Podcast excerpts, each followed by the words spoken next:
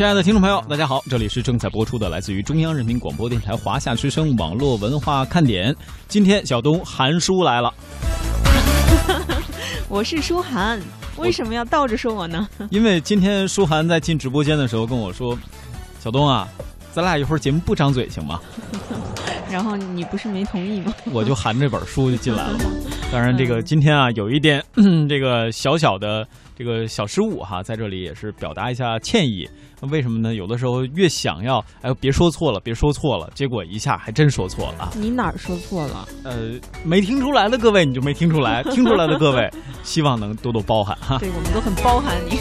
呃，爱尔兰咖啡已经听出来了，在我们说出第一条的时候，他就说冬呃寒冬组合驾到。不过今天还挺暖和的。哎，今天北京真的是挺暖和，而且是万里有云的。都是云是吗？对，呃，这个今天我还特意看了一下天气，因为想着呢，一会儿陪大家聊完这一个小时呢，就自己看看找个地儿凉快凉快，跑跑步、散散步，商量一下呢。惊喜嘛，就有的时候制造惊喜，制造这种情绪上的共振，更利于两两个人的互动。嗯，好，那今天还有什么惊喜？对，今天还有什么惊喜呢？相信看到今天我们公众微信号推送的这个内容的朋友，应该挺惊喜的。首先，标题一共就那么几个字儿：星期六打酱油，说说穷游。还真是挺精简的哈，这个标题党。对，然后呢，我还给他总结了一个核心，叫简朴。那很多朋友就会问说，这关键词到底是什么？就是词穷。如果你非要我说的再详细一点。叫词儿穷，嗯，这编稿子的人呐，他走的时候，他没把电子版给我，我想给各位看，看不着啊。其实这个说白了呢，就是懒得打字哈。那我就在这里口头给大家呈现一下编稿子人的原始意图。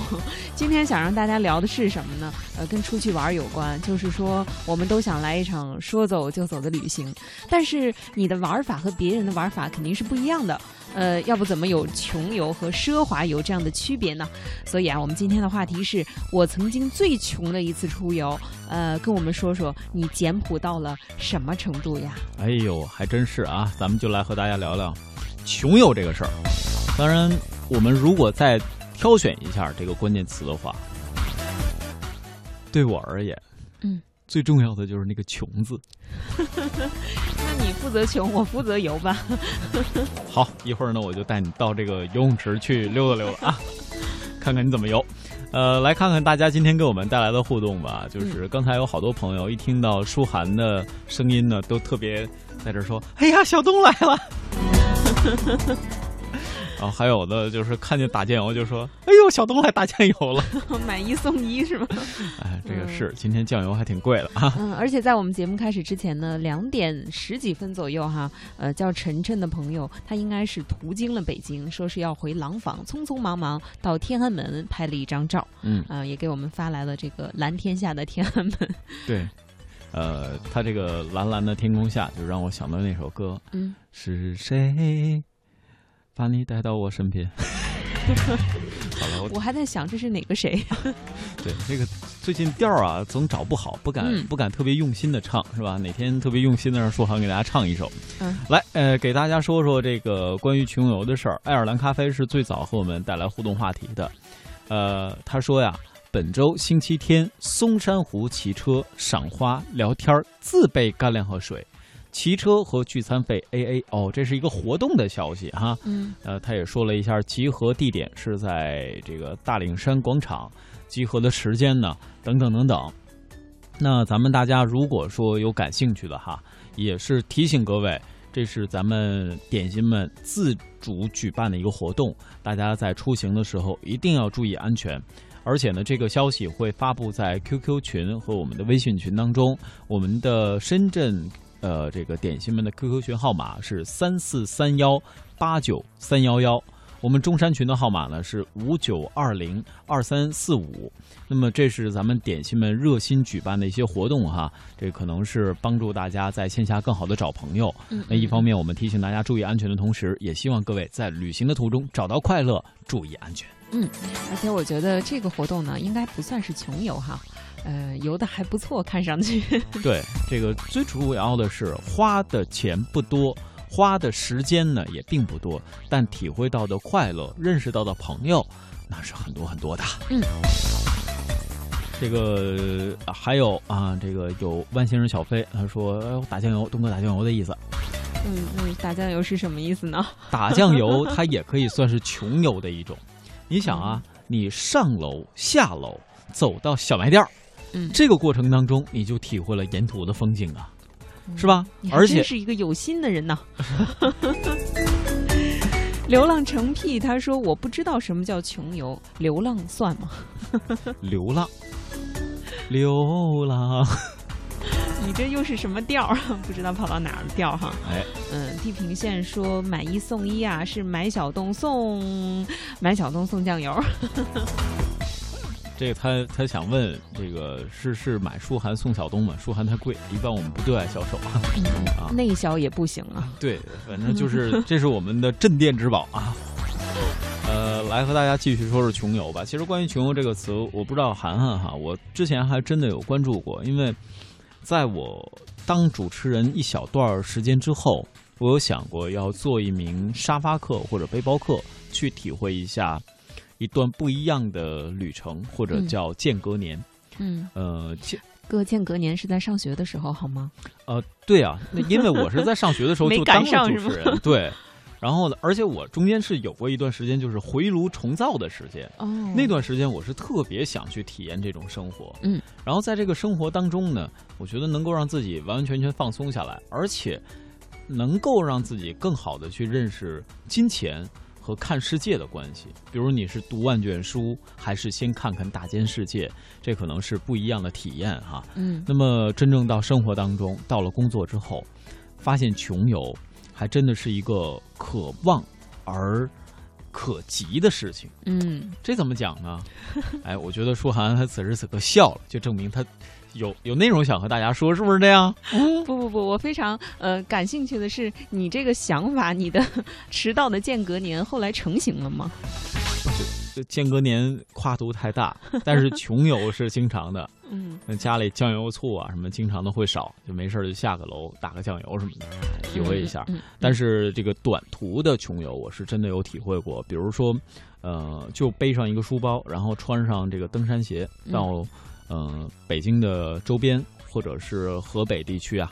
去体会那么两天的徒步的生活，我觉得这种也算是穷游之一吧。嗯，那么穷游这个概念其实也是最近这几年开始兴起的。我们要和大家先来了解一下穷游的真正定义到底是什么。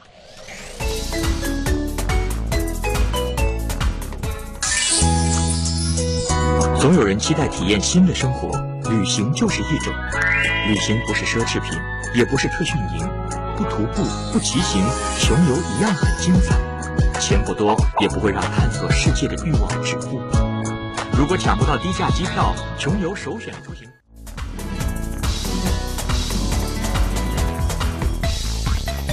对，这是穷游概念的一个铺垫啊。嗯，穷游呢是呃不是这种蹭吃蹭喝，也不了不是为了穷而穷，而是一种不同以往的行走方式。它是你背上行囊，清爽上路，而且风餐风餐露宿，简朴行走，这样的旅行可以听起来简单，行动起来相对的也比较简单。嗯嗯，我在这个我们的平台上看到一阳问穷游是指没钱吗？那通过刚才这个呃较为。呃，官方一些的定义，看来穷游并不是你没有钱，而是好像要减少更多的负担，就开始自己的行程。呃，有研究显示，穷游的人呢，大多数是学生，在旅游前呢，会进行严格的这个费用上的预算。呃，主要是通过网络啊，获取旅游目的地的信息，出游的交通。大多数呢选择是便宜的火车、汽车，或者是搭一下顺风车。当然，更多的呢是徒步了。那饮食方面呢，也是倾向于自带干粮哈。住宿呢是选择民宿、家庭旅馆、客栈，甚至呢是自己带着帐篷露营。那游览的过程呢是具有冒险性的，或者是探索性质的。在旅游的开支方面呢，也是尽量的节省，重在心灵的感受，追求的用最少的钱花，呃，获得最好的这个旅游体验啊。这是一个挺理想的状态。呃，对，当然这个里边的“穷”字哈，各位要怎么看？它是相对辩证的这样的一个内容。呃，所以说各位，咱们不能说盲目的定义多少花多少钱，它算是穷游。然后呢，多少钱以上它不算穷游，可以说你是放下了你心里的那些内容，你身上背负的那些内容，你找到一个相对的能让自己安心的寻找自己的这样一个过程。我觉得我是这样来理解哈。包括曾经还看过席慕容的一首诗，其中写到了喜欢在火车的逛逛当当中。去体会旅途当中属于自己的自己哈。嗯，你确定是逛逛当当，不是逛吃逛吃吗？逛吃逛吃不是逛街吗？旅游也是这样的节奏啊。哎，这还真是哈。呃，当然，在这个旅行当中，可能每一个人也会有自己的一些想法。比如说，有的朋友喜欢到这种纯粹的大自然，有的朋友喜欢到那种有山有水的地方。还有的人呢，喜欢那种好山好水好寂寞的地方，这好像都是纯粹的大自然呢。啊，是吗？还有的人呢，喜欢行走在钢筋混凝土的水泥丛林当中。嗯，比如说我身边就有很多朋友，他们是喜欢到一座陌生的城市，当然别太大哈，然后用那么一一到两天，完全用脚步去丈量这座城市里的每一条街道，这样不单能够体会到这座大城市它本身的这种属性。另外呢，也能够体会到属于这这座城市的那些风土人情。嗯，当然说到这儿呢，其实关于穷游哈，咱们大家也可能会想到一个曾经特别火的网络用语，就是世界那么大，我想去看看。这可能也是很多朋友的一个想法。那么，在前不久，安徽的一位姑娘呢，在大学期间积累的丰富穷游经历，也让她备受羡慕，同时呢，也引来很多的关注。这种关注有正向的。也可能有一些带有辩证意味的。接下来，我们也通过相关的音频一起来了解一下。它主要是青年人在经济条件还不能达到支付像中产阶级、小康群体那样的比较舒适的旅游的情况下，因为旅游这种行为对于他们的人生体验来讲，他们认为可能非常的重要，所以他就把这种消费行为提前了。那么当然就要采取一种不去追求旅游的舒适度，主要是追求行万里路、见识这个世界这么一种方式。穷人的一种，还有一种叫打工旅行，呃，就是一边打工啊一边旅行。不少的地方也为这样的青年人提供这样的机会。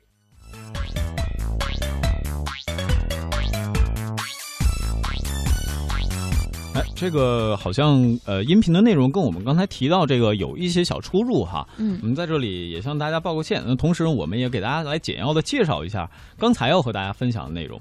刚才我们说的这个女生呢，她是什么？她是大学四年里边穷游了两个国家哈，二十七个省份，两百二十七座城市。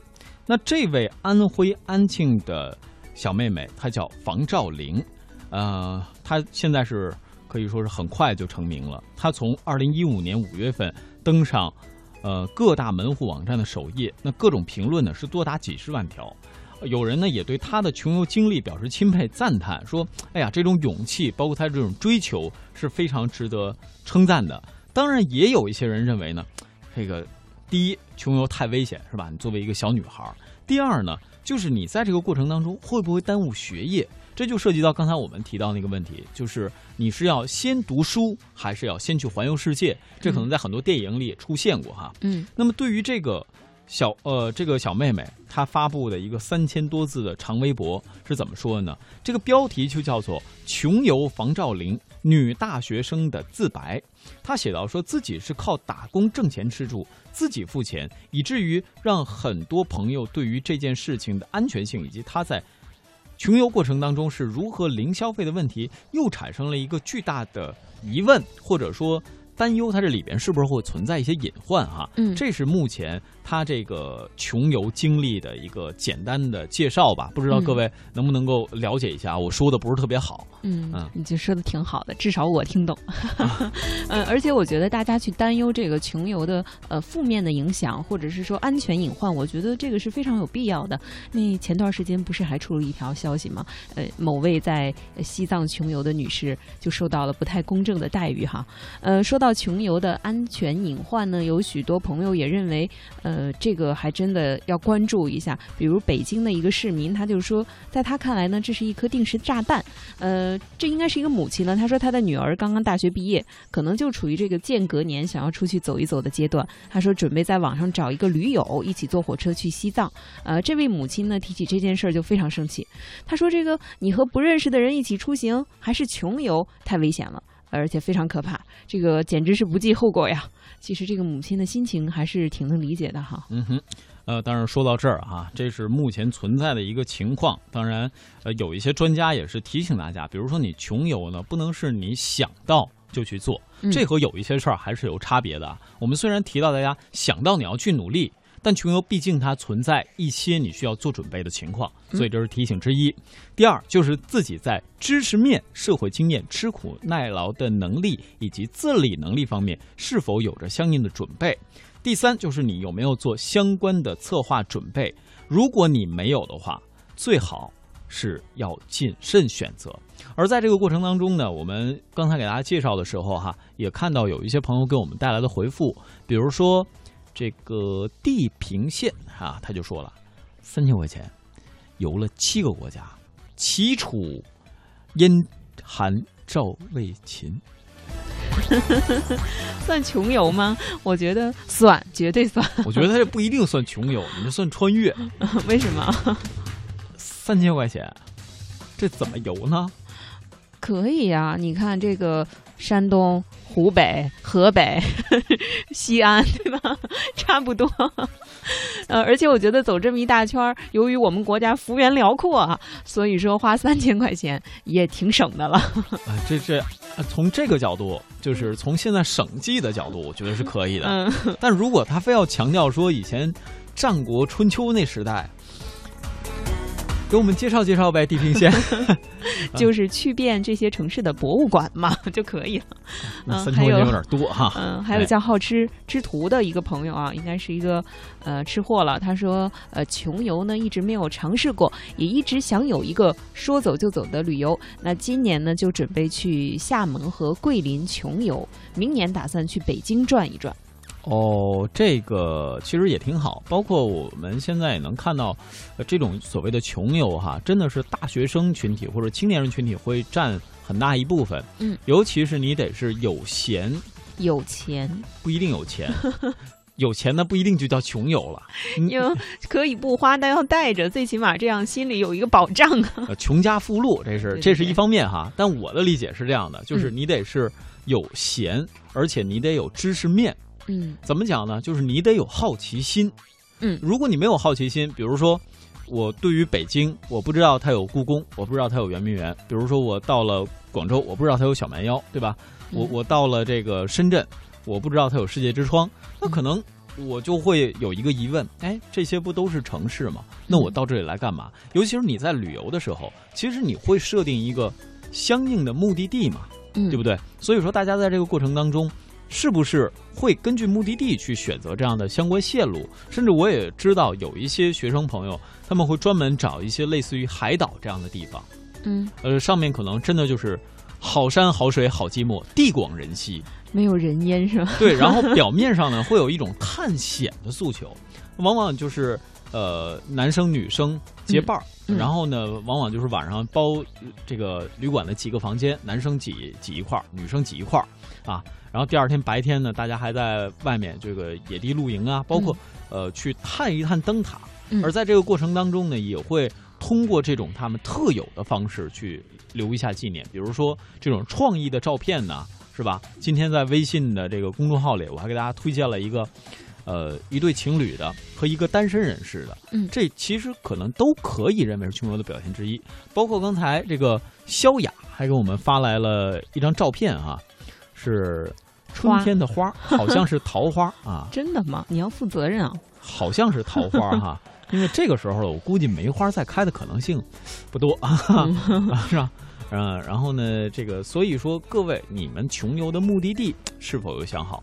另外呢，就是在穷游的过程当中，我们可能也会从很多电影里边发现很多新鲜的事儿。嗯，但是各位也要注意了，就是电影里边它毕竟有一定的戏说的成分，咱们是不是要全盘照抄，是吧？嗯呃，如有雷同，算不算模仿呢？其实我觉得通过刚才小东的讲述，我认为穷游还有一个好处，啊，什么好处？就是它能解决单身问题。怎么讲？